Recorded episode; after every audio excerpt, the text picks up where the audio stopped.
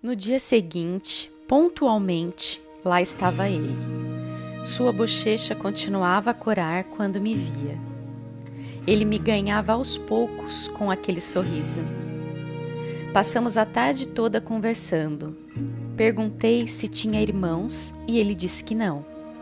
Éramos os dois, apenas nós. Mais uma coincidência.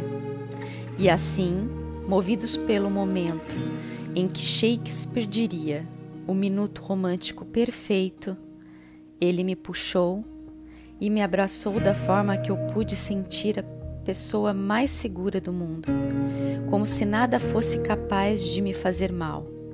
E um beijo aconteceu. E uma culpa também. Desculpe, Fábio, mas eu não estou preparada para isso ainda. E com os olhos assustados, mas não arrependidos, ele disse: Angel, desculpe. Desde ontem, quando eu te vi, eu sinto como se nunca mais pudesse viver sem você. E perdi o controle. Desculpe, por favor. E foi se afastando, mas sem tirar suas mãos da minha. E assim passamos a tarde toda conversando. Será que o amor tem a mesma forma em qualquer dimensão? Eu conheci esse sentimento e ele era exatamente o mesmo que eu deixei em Boios. Nos despedimos e combinamos de nos encontrar amanhã, depois de amanhã. Por mais que eu quisesse, eu sabia que ali, com Fábio, parte de mim já encontrou um lar Teria que me adaptar à culpa de um dia escolher qual pedaço do meu coração eu arrancaria. Minha mãe estava radiante com a notícia. Gostava muito da família de Fábio e até meu pai quis que almoçássemos com ele amanhã. Tudo estava indo tão rápido. Precisava respirar. Me despedi deles e subi para o meu quarto. Era nesse espaço no meu santuário que pude me despedir da terra e voltar para casa. Quando meus olhos se abriram, eu já estava em Boios. E lá também estava ele sorrindo, correndo na minha direção. Ah, Mael, como contar para ele o que estava acontecendo comigo na terra? Assim, tomada por uma sensação de desespero, em prantos caí absurdamente envolvida pela culpa e pela dor. Mael, vendo-me naquele estado, me levantou, como sempre fazia um guerreiro a salvar seu soldado, e, em seus braços, me acalentou. O que houve, Luz?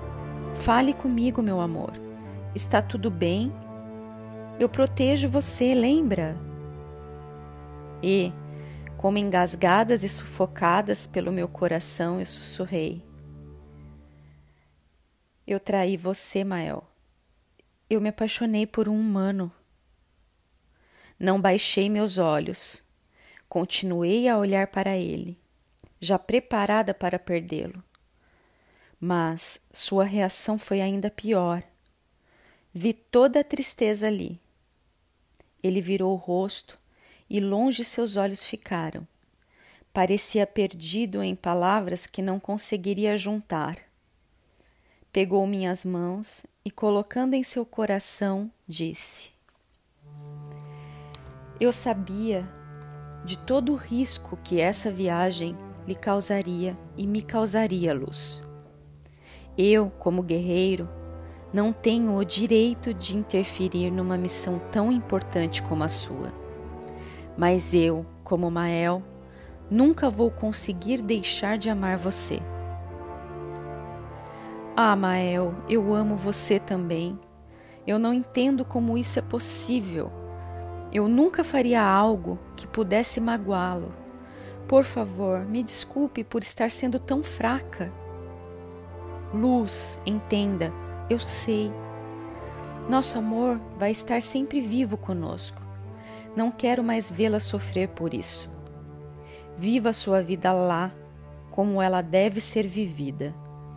Cumpra os sinais que o universo lhe envia. Talvez o humano possa ajudar você, já que eu não posso. Eu fico mais tranquilo sabendo que alguém cuida de você por mim. E quando voltar para Boios, estaremos aqui, todos nós e a nossa vida. Dizendo isso, ele me aninhou com suas asas gigantes e calmamente toda dor foi se dissolvendo, como absorvidas por cada pena de sua grande asa. Meu coração pôde voltar a bater em paz. Reunimos todos os responsáveis de boios. Contei sobre o sinal que tive na palestra na Terra. A frase de Helena Blavatsky.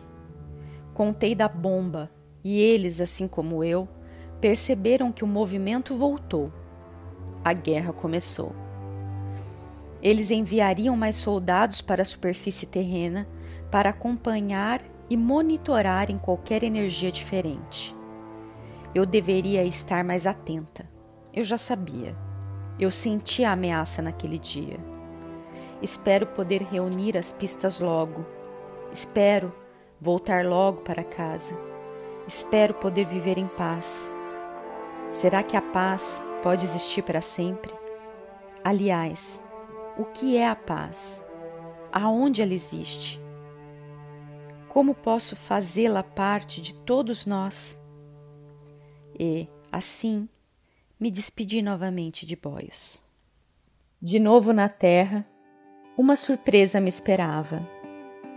Mamãe reservara outro evento para nós, e desta vez Fábio iria conosco.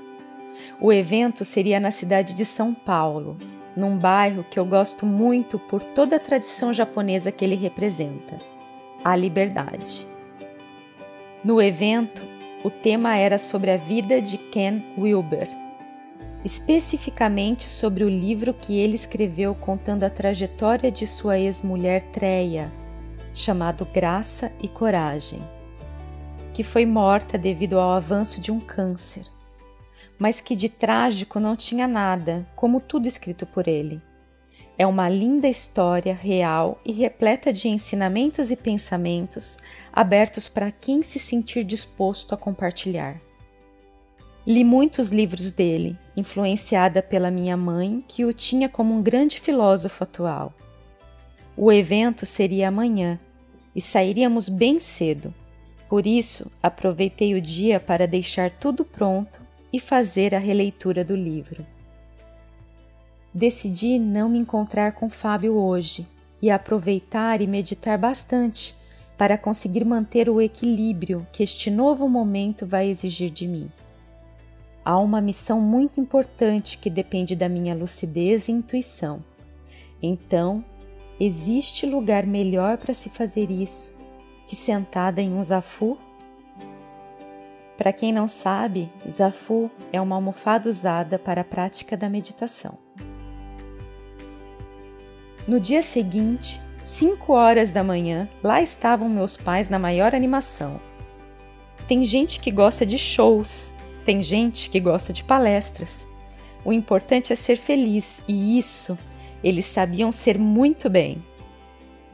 A mãe de Fábio insistiu para irmos com ela, mas meus pais estavam tão animados que deixei para conhecê-la e ser apresentada outra hora. Fábio chegou pontualmente de novo. Adoro pessoas pontuais.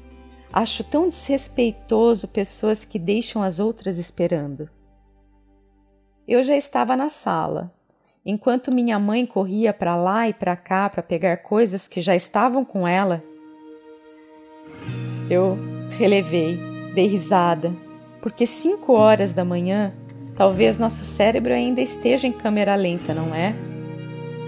Quando olho, meus pais abraçando Fábio e conversando com ele animadamente, como se não fizesse apenas dois dias que nos conhecemos.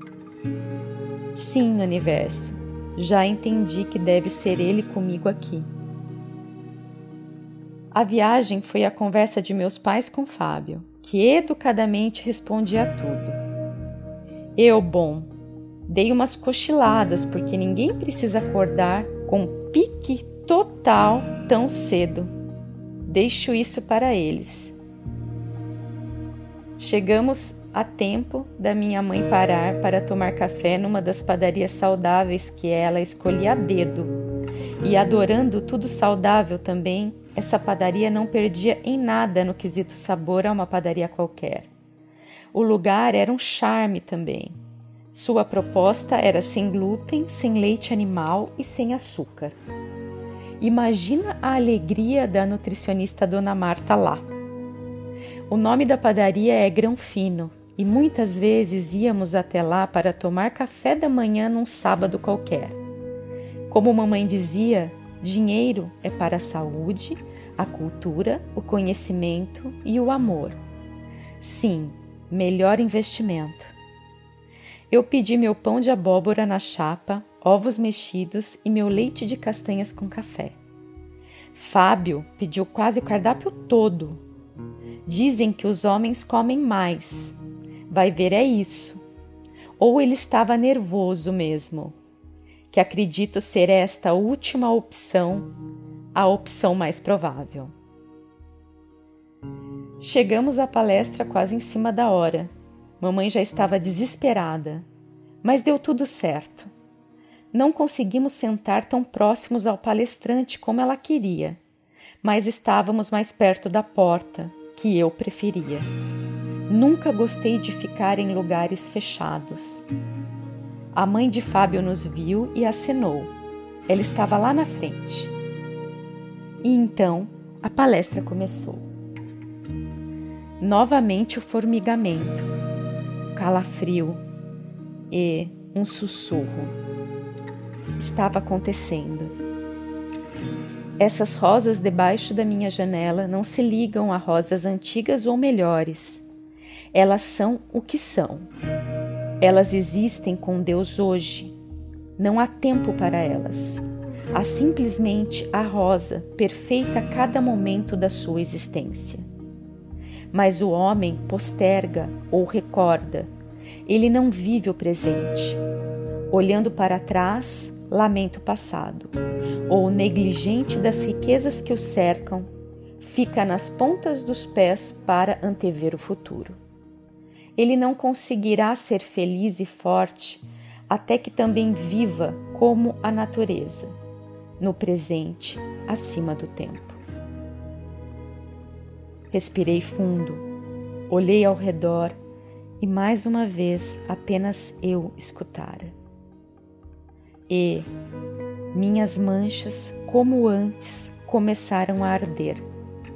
Um mal-estar tremendo, então um barulho ensurdecedor.